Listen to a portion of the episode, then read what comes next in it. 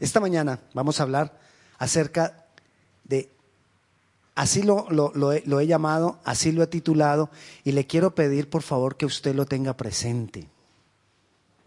Se llama tras la unción. Dígale al que está a su lado, tras la unción. Tras la unción. Amén. Cuando yo te digo tras la unción, no me refiero a estar corriendo a uno y a otro lugar buscando dónde está la unción. Porque eso muchas veces nos pasa. Ay, viene el predicador tal por allá al cuántico. Y nos vamos para allá porque es que allá está la unción. O, que nos digan que llegó a Maryland y nos vamos para allá porque allá está la unción. No me refiero a eso cuando te digo tras la unción. No me refiero tampoco a que tengas que ir a subir un monte de rodillas para alcanzar la unción. Tampoco me refiero a que te tengas que meter por años en un claustro cual monje para que puedas alcanzar la unción. No me refiero a ninguna de esas cosas cuando te digo tras la unción. Es decir, si alguien oye ese título podría criticar y decir, ¿cómo así? O sea que hay que andar corriendo detrás de la unción. No, no me refiero a eso.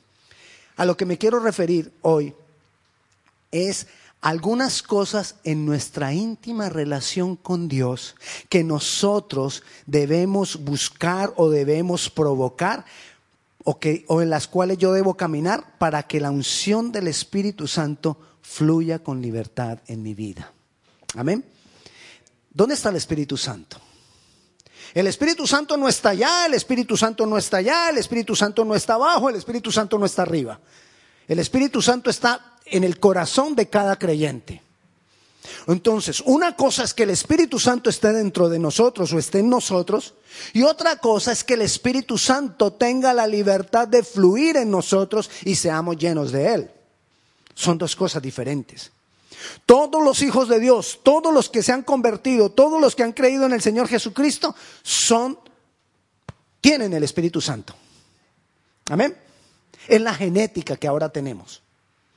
Pero la unción es que ese Espíritu Santo en nosotros fluya. La pregunta es, ¿a cuántos les importa y cuántos quieren de esa unción? ¿A cuántos les importa o cuántos desean de esa unción? Lo voy a decir otra vez por varias razones. No estoy satisfecho.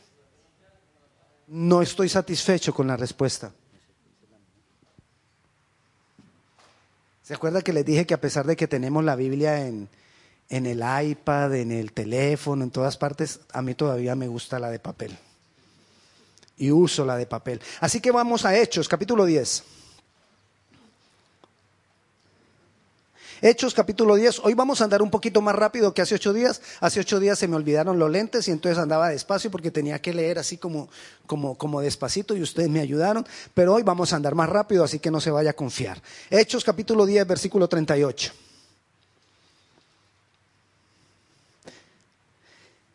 ¿Cuántos recuerdan o han sabido o han leído cómo vivía Jesucristo aquí, en medio, en medio de esta tierra, en medio de los hombres?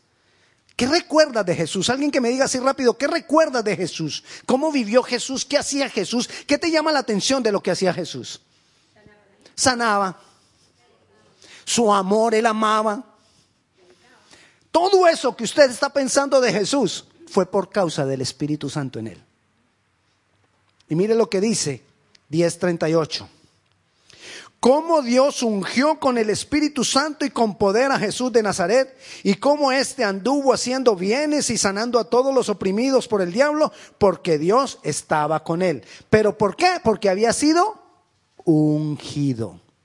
Había sido ungido con el Espíritu Santo. Ahora entonces yo le digo, ¿quién quiere la unción?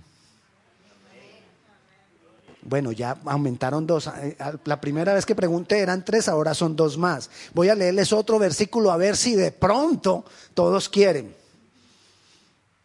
¿Cuántos quieren la unción? Gloria a Dios. Ya no vamos a leer ese versículo, vamos a ir de lleno. Vamos a buscar en Segunda de Reyes un ejemplo para que nosotros miremos cómo nosotros podemos lograr que esa, que esa unción fluya en nosotros. Vaya buscando segundo libro de Reyes, capítulo 2. Vamos a tomar el ejemplo de Elías y Eliseo. Elías tenía la unción del Espíritu Santo. Dios había llamado y había ungido a Elías. Elías tenía una unción poderosa para enfrentar demonios, para enfrentar obstáculos, para enfrentar dificultades. Era una unción tremenda la que tenía Elías. Eliseo quería tener esa unción. En nosotros pasa diferente. ¿De quién acabamos nosotros de leer que tenía gran unción? Jesús. Y nosotros queremos que tener esa unción. Amén. Eliseo quería tener la unción de Elías. Nosotros queremos tener la unción de Jesús. Entonces, por eso quiero que tomemos el ejemplo de Eliseo y Elías. Ya llegó a Segunda de Reyes, segundo libro de Reyes, capítulo 10, perdón, capítulo 2. Y dice así, vamos a leer bastante, y voy a leer rápido.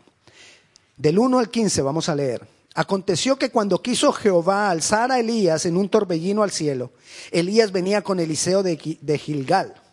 Y dijo Elías a Eliseo, quédate ahora aquí, porque Jehová me ha enviado a Betel. Y Eliseo dijo, vive Jehová y vive tu alma, que no te dejaré. Descendieron pues a Betel.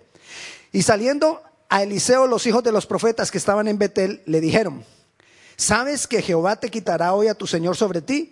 Y él les dijo, sí lo sé, cállese. Como dicen ustedes los que hablan inglés, shut up, I know.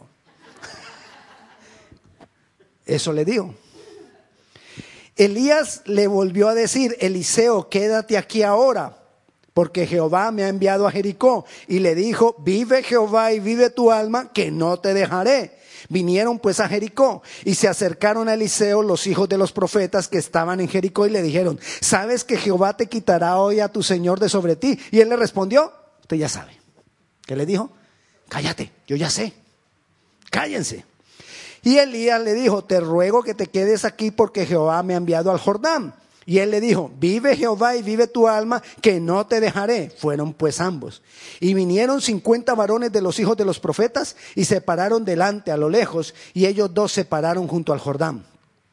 Tomando entonces Elías su manto, lo dobló y golpeó las aguas. Las aguas se separaron a uno y otro lado y pasaron ambos por el seco. Cuando había pasado, Elías dijo a Eliseo, pide lo que quieras que haga por ti antes que yo sea quitado de ti. Y dijo Eliseo, te ruego que una doble porción de tu espíritu sea sobre mí. Quizás si a ti Dios te hace esa pregunta, ¿qué quieres que te haga? Tú seguramente dirías, ay, yo quiero que salir de la hipoteca de la casa, ay, yo quiero otro carro, ay, yo quiero la casa de la esquina, ay, yo quiero una, una casa con una gran yarda, ay, yo quiero una casa con cuatro cuartos, ¿cómo es que la queremos? Cuatro cuartos, basement. Bueno, bueno, piscina, quizás, quizás eso le pediríamos a Dios. Pero ¿qué dijo Eliseo? Eliseo dijo, te ruego que una doble porción de tu espíritu sea sobre mí. Sigamos. Él le dijo, cosa difícil has pedido. Si me vieres cuando fuere quitado de ti, te será hecho así. Mas si no, no. Y aconteció que llegó, que yendo ellos y hablando, he, aquí un carro de fuego con caballos de fuego apartó a los dos, y Elías subió al cielo en un torbellino. Viéndolo Eliseo clamaba, Padre mío, Padre mío, carro de Israel y su gente de a caballo, y nunca más le vio. Y tomando sus vestidos, los rompió en dos partes. Alzó luego el manto de Elías que se le había caído y volvió y se paró a la orilla del Jordán. ¿Ustedes se acuerdan qué, qué había hecho Elías con el manto cuando venían? había puesto las, ah, lo había puesto sobre las aguas y las aguas se habían dividido. Entonces viene a probar, Eliseo viene a probar a ver si la unción está en él. Y tomando el manto de Elías que se le había caído, golpeó las aguas y dijo, ¿dónde está Jehová, el Dios de Elías? Y así que hubo golpeado del mismo modo las aguas, se apartaron a uno y a otro lado y pasó Eliseo. Viéndolo los hijos de los profetas que estaban en Jericó, al otro lado, dijeron, el espíritu de Elías reposó sobre Eliseo y vinieron a recibirle y se postraron delante de él. Nosotros no queremos lo que tenía Eliseo. Nosotros queremos lo que tenía Jesús. Amén. Así que nosotros no vamos a decir, Padre mío, Padre mío, a Eliseo. Nosotros vamos a decir, Padre mío, Padre mío, a Jesús. Amén. Y Eliseo quería probar a ver si podía hacer las obras que hizo Eliseo. Perdón, Elías. Y nosotros queremos probar a ver si podemos hacer las obras que hacía Jesús. Por eso quiero que tomemos este ejemplo, porque aquí hay algo que nosotros podemos aprender. La unción es el poder de Dios, es la respuesta de Dios, es la manifestación de Dios que tú y yo necesitamos dentro de nosotros y, para que obre a través de todo lo que nos rodea. Es lo que nosotros necesitamos en nosotros y a través de nosotros que sea hecho. La unción es la capacitación sobrenatural del Espíritu Santo para cumplir un propósito, para cumplir una función. Se ungían los reyes para que cumplieran una función. Se ungían los profetas para que cumplieran una función. Hablando de eso, de ungir para que cumpla una función, quiero, quiero hacerles una invitación y quiero contarles algo. Yo les decía ahora al principio que Grace Covenant estaba orando por un pastor para hacer la obra hispana. Cuando me contactaron a mí, y ellos entendieron que yo era la persona que Dios había dispuesto para eso, entonces ellos dijeron, vente y, es lo que tenemos hoy acá. Pero además de eso, ellos quieren también ordenarme. La ordenación es la, unción para una función. Esa ordenación se va a realizar el próximo miércoles en el servicio de las 7 y 15 en la iglesia, así que todos ustedes están invitados, el que quiera llegar, ahí vamos a estar y le vamos a dar la gloria al Señor por eso. Le doy el ejemplo porque la ordenación hoy en día es eso, ungir a alguien para una función especial. Bueno, pero sigamos. Volvamos otra vez a la palabra. Eliseo quería la bendición. Eliseo quería la unción. Él sabía que si permanecía al lado de Elías, iba a heredar la unción. Nosotros sabemos que si permanecemos al lado de quién? De Jesús, vamos a heredar la unción.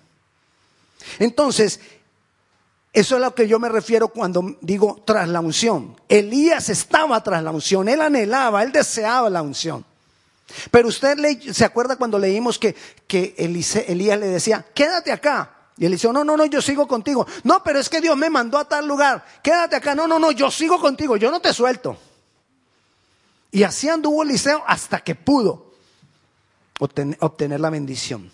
Ellos estuvieron en cuatro lugares y yo quiero que saquemos una enseñanza de esos cuatro lugares, cómo nosotros podemos, a través de entender esos cuatro lugares, eh, podemos entender en nuestra relación con Jesús cómo la unción fluya en nosotros, cómo el poder de Dios fluya en nuestras vidas. Y estábamos ahí leyendo y resulta que el versículo 1 dice, aconteció que cuando quiso Jehová alzar a Elías en un torbellino al cielo, Elías venía con Eliseo. ¿De dónde venían? De Gilgal. Ese es el primer lugar que yo quiero que nosotros miremos. Si tú quieres la unción, necesitas pasar por Gilgal. ¿Cómo así, pastor? Y entonces tenemos que hacer el, viaje a Jerusalén para ir a, a Gilgal. No, no, no, no. Vamos a mirar qué quiere decir Gilgal. Y le invito a que vayamos a Josué capítulo 5, el libro de Josué.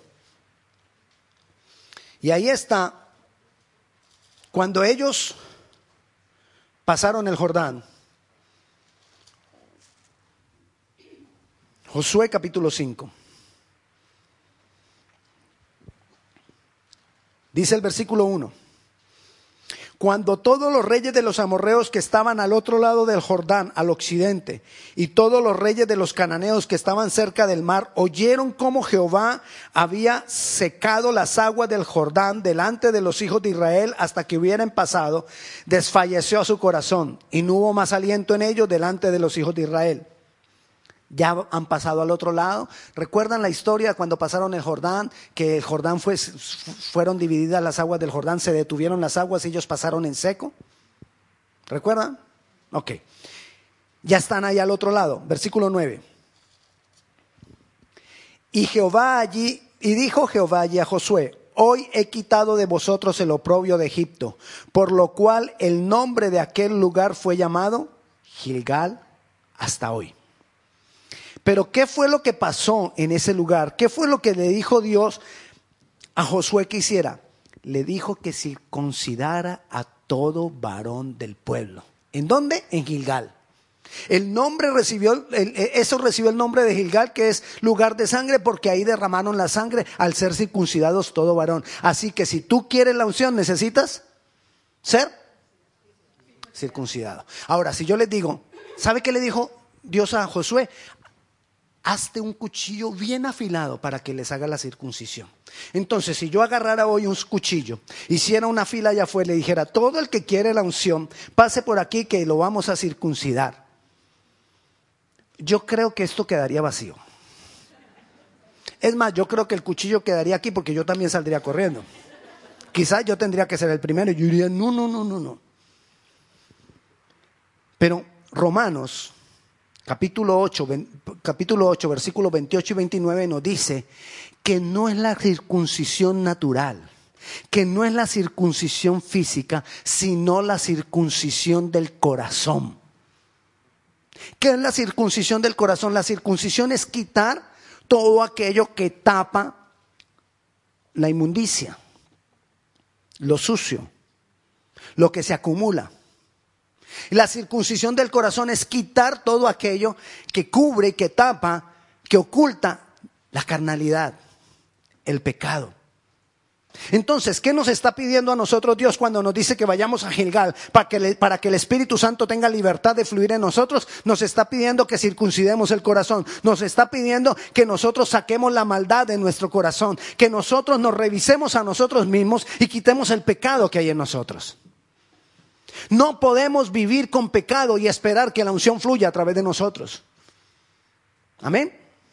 Necesitamos circuncidar nuestro corazón, cortar la maldad del corazón.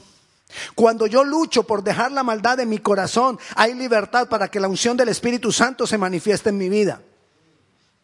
No importa que ya lo, ya, lo, hayas logrado, solo con la intención, solo con haber comenzado a luchar contra la maldad, el Espíritu Santo comienza a fluir. El Espíritu Santo comienza a darte poder. Pero otra de las cosas que Dios les dijo ahí, Egipto queda atrás. Es decir, yo no tengo que dejar solamente la maldad de mi corazón atrás, yo tengo que dejar Egipto. ¿Qué representa Egipto? Egipto representa la esclavitud del pasado. Esa esclavitud tiene que quedar atrás. Yo debo ser consciente que soy una nueva criatura, que ya no debo manejar las cosas como las manejaba antes, porque soy nuevo, porque soy nueva criatura, porque soy una nueva vida. Es más, cuando tú tienes que dejar el pasado, no solamente es dejar el pecado, es dejar el dolor. Tú no puedes arrastrar con el dolor del pasado. Tú no puedes arrastrar con las maldiciones del pasado, con los fracasos del pasado ay, es que yo ya no voy a emprender otra vez este negocio porque es que a mí me fue mal en el pasado. Si no lo hiciste de la mano del Señor, es tiempo de que dejes el temor por las cosas del pasado. Eso es circuncidar el corazón. Todo lo que tenga que ver, que te detenga por causa del pasado, sea pecado, sea dolor, sea rencor, sea temor, lo que sea, hay que cortarlo. Hay que circuncidar nuestras vidas. Amén. Entonces, ellos estuvieron en Gilgal. Pero recuerde ahí en Reyes que dijo Elías en el versículo 2 a Eliseo, quédate aquí porque Jehová me ha enviado a Betel. No solo tenemos que ir a Gilgal. ¿Quieren la unción? Tienes que pasar por Betel. ¿Y qué es Betel?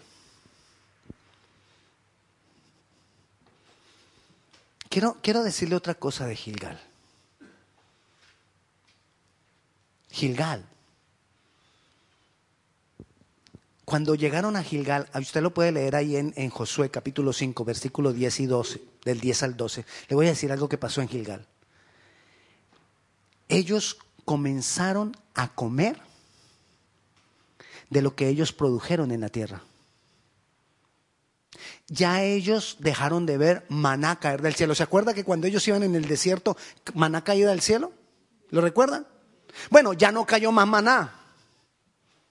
Ellos tenían una nube que los cubría en el día, se quitó la nube. Ellos tenían en la noche una columna de fuego que les daba calor y los guiaba. Se quitó la columna de fuego, se quitó la columna de fuego, se quitó la nube y se quitó el maná. Y ellos empezaron a comer de lo que ellos producían en la tierra.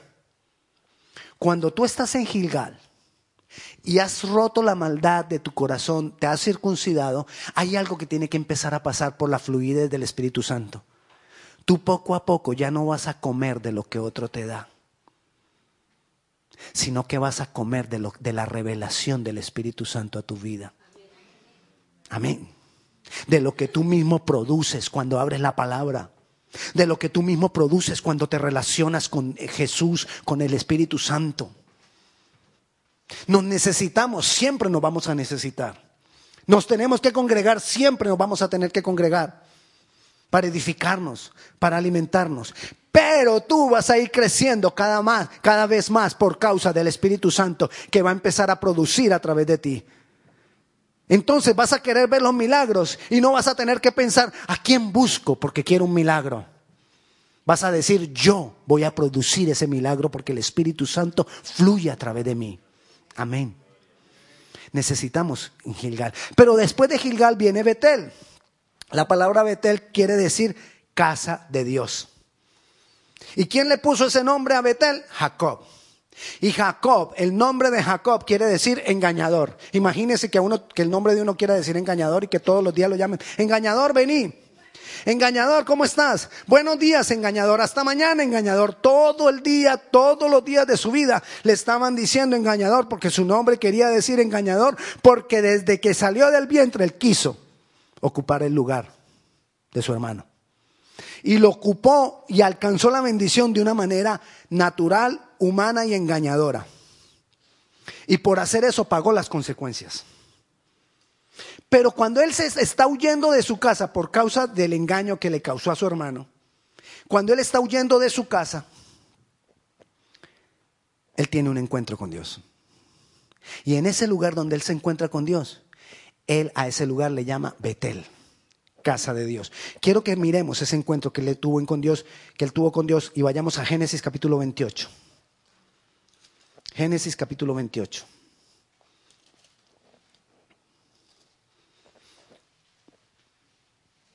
En Génesis capítulo 28 voy a leerles el versículo 13. Y aquí, él, él, iba, él iba huyendo y se queda dormido. Él agarra una piedra y pone la cabeza en una piedra y se queda dormido y tiene un sueño. Y aquí Jehová estaba en lo alto, es lo del sueño, en lo alto de una escalera. El cual dijo, Dijo Jehová a él, yo soy Jehová, el Dios de Abraham, tu padre, el Dios de Isaac. La tierra en que estás acostado te la daré a ti y a tu descendencia. Imagínese la promesa que le da Dios ahí. Todo lo que está ahí yo te lo voy a dar. En respuesta a esa promesa de Dios, Él le responde, versículo 19, y llamó el nombre de aquel lugar Betel, aunque Luz era el nombre de la ciudad primero. E hizo Jacob voto diciendo, si fuere Dios conmigo y me guardare en este viaje en que voy, y me diere pan para comer y vestido para pedir, para, para vestir. ¿Qué le estaba pidiendo? Pan y vestido. No más. Él no estaba pidiendo nada más. Y si volviera en paz a la casa de mi padre, tres cosas pidió. Alimento, vestido y que fueran restauradas las relaciones con su hermano. Y dice, y si volviere en paz a casa de mi padre, Jehová será mi Dios. Y esta piedra que he puesto por señal será casa de Dios. Y de todo lo que me dieres, el diezmo apartaré para ti. ¿Qué fue el diezmo en Jacob? el, el diezmo en Jacob era la señal visible del pacto que Jacob estaba haciendo con Dios. Dios le estaba prometiendo la tierra en que él estaba. Entonces Jacob en respuesta dice, ok, tú me bendices y yo te bendigo a ti. Eso es pacto. Y ahí Jacob le empieza a dar el diezmo de todo. Jacob, por causa de ese pacto, él tuvo que pagar las consecuencias de su engaño, pero nunca le faltó nada. Donde él iba era bendecido. Le voy a decir el engaño de Jacob, perdón, las consecuencias del engaño. Él engañó a su hermano y le quitó la bendición. Pero a donde él va se enamora de una muchacha, la menor. Y entonces le dice al papá de la muchacha, mira, me gustó la niña menor tuya. Y el papá de la muchacha le dice, ok, trabaja siete años por ella. Y dijo, no, a mí me encanta mujer, yo trabajo por ella. Y trabajo siete años por ella. El día de la boda, ellos tienen unas bodas pues muy diferentes, ¿no? Y ellos no pueden ver la mujer. Ella viene así toda tapadita y se meten en una, en un gazebo bien bonito, blanco, tapadito, y ahí pasan las tres primeras noches, donde él la primera noche no la ve bien, porque eso está oscuro y no la ve bien, pero pasan la primera noche cuando se casan. Al otro día, cuando él la mira, resulta que no le habían dado la menor, le habían dado la mayor. Y él amaba era a la menor. Y entonces él va y reclama y dice, ¿cómo así? Yo pagué siete años por la menor. sí, pero la costumbre en nuestra casa es que primero se casa la mayor. Entonces yo te tenía que dar la mayor. Fue engañado, porque él había engañado. Pero Dios lo prosperó durante esos siete años. Entonces él dijo, como yo amo la menor, dame la menor. Y le dijo, trabaja otros siete años. Y entonces él dijo, ok, voy a trabajar otros siete años. Y Dios lo bendijo muchísimo en esos otros siete años. Se casó con la menor y, en los, después de los catorce años, con gran bendición, con grandes propiedades, porque él había hecho voto con Dios. Y le daba a Dios el diezmo de todo. Dios lo regresa con gran bendición. Y cuando él regresa, vuelve a ese lugar que él había llamado Betel. Y ahí se encuentra con el ángel de Dios en una noche. Y él se enfrenta al ángel de Dios y agarra al ángel de Dios y el ángel de Dios dice, me tengo que ir. Y le dijo, no te suelto hasta que no me bendigas. Así nos tenemos que aferrar nosotros de nuestro Jesús. No te suelto, Jesús, porque yo sé que pegado a ti yo tengo la bendición. Amén. Eso es Betel. No soltarme de la mano de Dios. Hacer pacto con Él y cumplirle el pacto, pero no soltarme de su mano. Y entonces Dios le dijo ahí, el, ángel le dijo ahí, me tengo que ir. Y como no me dejas ir, si no te bendigo, te voy a bendecir y te voy a cambiar el nombre. ¿Cuál era el nombre? Engañador. Y le dijo, ya no te llamarás más Jacob, ahora te llamarás Israel. El que se enfrentó a Dios y no lo soltó. Y de ahí nació el nombre de Israel que hoy conocemos en esa nación que todavía existe hasta hoy. Porque un hombre no soltó a Dios. ¿Quieres la unción? Necesitas estar en Betel. Necesitas hacer pacto con Dios y no te sueltes de Él. Pase lo que pase, no te sueltes de Él. Enfréntate a Dios. Cuando tú te enfrentas a Dios vas a tener revelaciones cara a cara. Busca estar cara a cara con Él. Cuando te digo enfréntate a Dios es busca estar cara a cara con Él.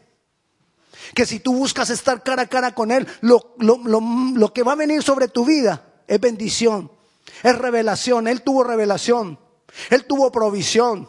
Él tuvo respaldo. Y Dios, cuando él volvió donde su hermano, él, venía preocupado porque su hermano lo había amenazado de muerte. Dijo, cuando lo vea lo mato, porque me engañó. Y cuando vino, venía asustado. Él le mandó, usted lo puede estudiar ahí, él le mandó regalos. Y vino su hermano. Y Jacob se tuvo que enfrentar a su hermano. Y él estaba aterrado y su hermano viene y lo abraza. Y le dice, tenía muchas ganas de verte. ¿Quién cambió el corazón del hermano? Dios. Por causa de que él estaba en Betel. Jacob estuvo en Betel tú y yo necesitamos en Betel. Dios le dijo a Eliseo, tienes que pasar por Betel. No te conformes con Isla Gilgal. Pasa a Betel. Amén. Necesitamos estar en Betel. Quiero que leamos el Salmo 47. O no lo leamos todavía, solo ábralo y téngalo ahí listo. Entonces pasan Eliseo y Elías a Betel. Y, y recuerde, ya lo leímos, en Betel, Elías le dice a Eliseo, quédate acá, porque Dios me ha dicho que vaya a Jericó. Y le dice Eliseo, no te soltaré, yo voy contigo a Jericó porque yo voy tras mi bendición. No podemos solamente ir a Gilgal, no podemos solamente conformarnos con Betel, necesitamos ir a, Jericó. ¿Qué sabe usted de Jericó? ¿Qué recuerda de Jericó? ¿Alguna vez ha oído esa, eh, eh, eh, esa, palabra Jericó? ¿No ha oído? ¿No ha leído? fue cuando cayeron las murallas. Necesitamos ir a Jericó, ir a enfrentar las fortalezas. Jericó es el enfrentamiento contra las fortalezas, contra las estructuras rígidas. Necesitamos enfrentar estructuras rígidas que hay en nosotros y estructuras rígidas que hay alrededor de nosotros. Necesitamos cambiar cosas que hay acá. Si tú quieres que fluya el Espíritu de Dios, necesitas cambiar cosas en tu cabeza, estructuras rígidas. Quiero volverles a contar el ejemplo de aquel hombre que no cambiaba las estructuras rígidas. Yo sé que quizás me va a decir alguien, no, pero otra vez el mismo ejemplo, una necesita más. Nosotros, de acuerdo a lo que pensamos, así actuamos. Dice el proverbio que tal cual es el pensamiento del hombre, así es él. Entonces, si hay estructuras aquí de pensamiento y fortalezas, así nosotros actuamos. Si un hombre dice, el día que alguien se meta conmigo, se las ve conmigo. ¿Qué crees que pasa el día que alguien le diga algo? Reacciona, se alborota y da pata y puño. Porque eso es lo que está en su, en su mente, ¿verdad? Entonces, el ejemplo es el hombre que va en su carro, ya manejando y da una curva. Y cuando viene, ve que del otro lado da una curva otro carro y el carro que viene frente a él viene así como, como andando de lado a lado. Y pasa el carro y él se queda mirando y dice, ¿y este qué le pasa? Cuando va una mujer manejando y le grita, cerdo. Él recuerde que él había pensado, quien se mete conmigo tiene su problema. Cuando oye que le gritan cerdo, él le dice, pues más tú y nada, y le dice su poco. A lo que voltean la curva, ¡pum! Se estrella con un cerdo. La pregunta es, ¿la mujer lo estaba insultando? No. La mujer le estaba diciendo que allá atrás había un cerdo. Ella no podía, como pasaron en el carro, ella no podía ponerse a explicarle, solo le dijo, cerdo. Como él tenía una estructura de pensamiento, él todo lo que pensó me está insultando. Pero quizás si él no hubiera tenido esa estructura de pensamiento, él hubiera pensado, ¿por qué me dijo cerdo? ¿Qué será? ¿Qué pasará? ¡Ah! ¿Será que hay un cerdo? Nosotros tenemos que derribar fortalezas, fortalezas de pensamiento, estructuras de pensamiento para que el Espíritu Santo fluya con libertad. Hay cosas que tú, tú quizás has dicho, nunca me voy a casar estructuras de pensamiento que hay que romper. O quizás has dicho, hmm, si a mi mamá le fue mal seguro, a mí también. Estructuras de pensamiento que hay que cambiar. Es que en mi casa siempre hemos sido pobres. Estructuras de pensamiento que hay que cambiar. Es que a nosotros siempre nos ha ido mal. Estructuras de pensamiento que hay que cambiar. Es que estoy salado. Estructuras de pensamiento que hay que cambiar. Tenemos que enfrentar fortalezas que hay en nuestras vidas. A mí nadie me manda.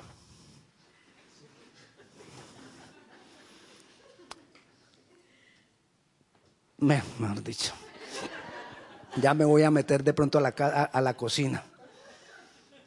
En Jericó hay que romper fortalezas. Ahorita sí vayamos a Salmo 47. Pero hay fortalezas que están en nosotros, pero hay fortalezas también que están fuera de nosotros, alrededor de nuestras vidas. Y dice el Salmo 47, versículo del 1 al 3, pueblos todos, batir las manos, aclamar a Dios con voz de júbilo, porque Jehová el Altísimo es temible, rey sobre todo, rey grande sobre toda la tierra. Él someterá a los pueblos debajo de nosotros y a las naciones debajo de nuestros pies. No metas, no, no temas enfrentar fortalezas. Si hay cosas que te están estorbando, si hay espíritus que te están atemorizando en tu casa, no temas, hay que enfrentarlos. En el momento en que tú decides enfrentarlos, en ese momento Dios toma la decisión de respaldarte. En ese momento Dios deja obrar el Espíritu Santo. Pero si tú empiezas con temor a echarte para atrás, a echarte para atrás, Dios tiene que empezar a convencerte primero antes de que mande el poder a convencerte, no temas, no temas. Y tú de para atrás y de para atrás, ay, que es que es, un demonio grandototote. Hay que enfrentar, porque las murallas caen. Porque el, Dios que nosotros tenemos es un Dios grande y temible. Amén. Pero después de que Elías y Eliseo pasaron por Jericó, Elías le dijo a Eliseo, quédate acá, que Dios me dijo que vaya al Jordán. Y Eliseo le dijo, no, yo no te dejo, yo voy tras mi bendición. Y entonces se fueron al Jordán. La palabra Jordán quiere decir el que desciende. El Jordán, el río Jordán, es el único río en el mundo que está más abajo del nivel del mar. Todos los ríos ruedan en la tierra para ir en dirección de los mares. Y entonces van bajandito. El Jordán no. El Jordán va más para abajo todavía. Y en el lugar donde él está va hacia abajo, hasta 366 metros debajo del nivel del mar. Por eso eso quiere decir el que desciende. Si tú quieres ser levantado, necesitas estar abajo. No puede ser levantado lo que está arriba. ¿Cómo levantamos lo que está arriba? No se puede. Para levantar algo, eso, ese algo tiene que estar abajo. El que se humilla será exaltado. Y fue el ejemplo de Jesús. En Filipenses 2 nos dice que Él fue humillado hasta lo máximo. Hasta lo máximo. Ayer que estaba preparando esta enseñanza, recordé la historia de Jonás y vamos a hablar en estos días, quizás dentro de ocho, dentro de quince días, de la historia de Jonás. Le voy a dar un adelanto. E, e, esa enseñanza se va a llamar o te humillas o te humillan. Ahí le dejo. A lo que voy es con esto. Si tú quieres el fluir del Espíritu Santo, necesitas ir al Jordán. Necesitas humillarte, porque cuando tú te humillas, el Espíritu Santo fluye con poder. Al que se humilla, lo inundará la unción del Espíritu Santo. Lo llenará el Espíritu Santo de Dios. Entonces, ustedes recuerdan, mire, el pueblo de Israel llegó a orillas del Jordán. ¿Y qué pasó a orillas del Jordán? Las aguas se, dividieron. Amén. Ahí lo hizo Josué con el pueblo de Dios. Vimos que lo hizo Elías. También estiró el manto y las aguas se dividieron. Eliseo de regreso lo hizo, estiró el manto y las aguas se dividieron. Quiero decirte que cuando tú te humillas delante de Dios, Dios divide las aguas. Y cuando las aguas son divididas, tú pasas a una dimensión sobrenatural, a una dimensión mayor, a una dimensión de milagros, a una dimensión donde lo que tú, lo que tú trabajas produce, a una dimensión donde tú, lo que tú haces se puede recoger en lo natural y en lo espiritual. ¿A usted no le ha pasado que a veces uno trabaja, trabaja y el, y el esfuerzo del trabajo de uno no se ve? ¿O el esfuerzo del trabajo de uno no lo valoran? ¿O el esfuerzo del trabajo de uno no tiene el pago que debería? Bueno, necesitamos ir al Jordán para pasar a una dimensión mayor. Necesitamos ir al Jordán en humildad, humillados, y entonces veremos cómo las aguas se dividen. El pasar por, las aguas divididas es ir a una resurrección, a algo mayor, a algo más grande, a algo donde Dios nos saca para levantarnos y ponernos en algo sobrenatural. Nos resucita. Pasar por las aguas es resurrección. Y ellos pasaron por las aguas en seco a una nueva vida, a una nueva dimensión, a un nuevo poder en Dios. Gilgal vaciarte de la carnalidad, del pecado y de tu pasado. Betel, confróntate con Dios, no lo sueltes. Ahí el Dios te, va, Dios te va a revelar muchas cosas de ti mismo. Jericó, atrévete a derribar las fortalezas en tu interior y en tu alrededor. Jordán, humíllate, reconoce tu incapacidad ante la grandeza de Dios. Entonces la unción fluirá por ti y a través de ti. Él te llevará a una nueva vida, Él te resucitará, Él te pondrá en un lugar donde tú nunca antes te habías imaginado que podrías estar.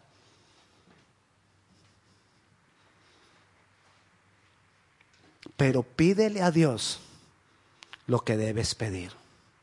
Después de haber caminado por estos cuatro lugares, Elías le dijo a Eliseo, pide lo que quieras. Y Eliseo le dijo, dame, una doble porción del Espíritu de, de Dios. Mira lo que pides. Porque como decía al principio, quizás tú pedirías casa, carro, provisión. Eliseo no pidió nada de eso. Amén. Y entonces los profetas reconocieron quién era Eliseo y dijeron, este es el que tiene la unción. Muchos que quizás te han hecho a un lado, muchos que te han menospreciado, tendrán que reconocer quién eres tú en Dios ahora. Muchos que no te han valorado tendrán que reconocer lo que Dios está haciendo en tu vida y a través de tu vida. Aún muchas de las cosas que tú no te imaginabas que tú mismo podrías hacer por estructuras que no te dejaban valorarte a ti mismo, ahora tú mismo vas a entender quién eres tú en Dios. Por causa de la unción del Espíritu Santo. Aquellos que te rechazaron van a tener que reconocer que Dios está contigo y que tú vales. Como mujer vales. Como hombre vales. No importa, no sé qué es lo que ha pasado en el pasado de tu vida.